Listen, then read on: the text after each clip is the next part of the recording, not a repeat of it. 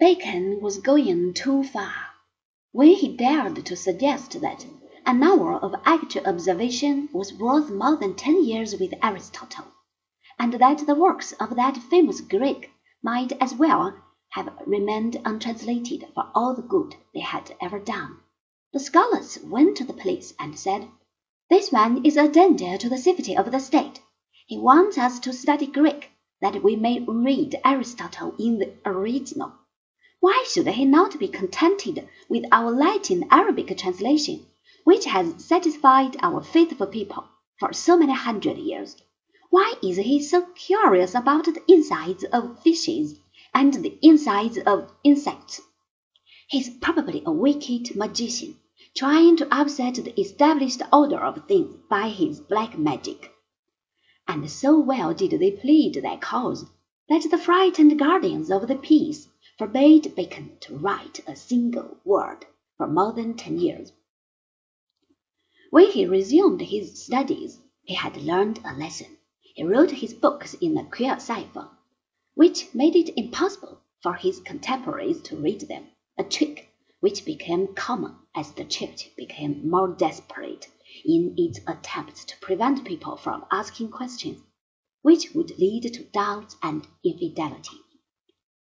This, however, was not done out of any wicked desire to keep people ignorant. The feeling which prompted the heretic hunters of that day was really a very kindly one.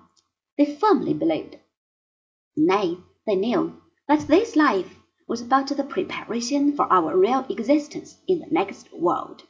They felt convinced that too much knowledge made people uncomfortable filled their minds with dangerous opinions, and led to doubt and hence to perdition.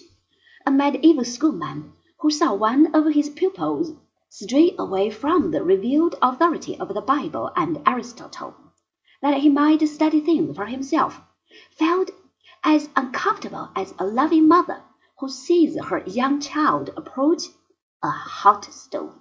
She knows that he will burn his little fingers if he is allowed to touch it, and she tries to keep him back. If necessary, she will use force.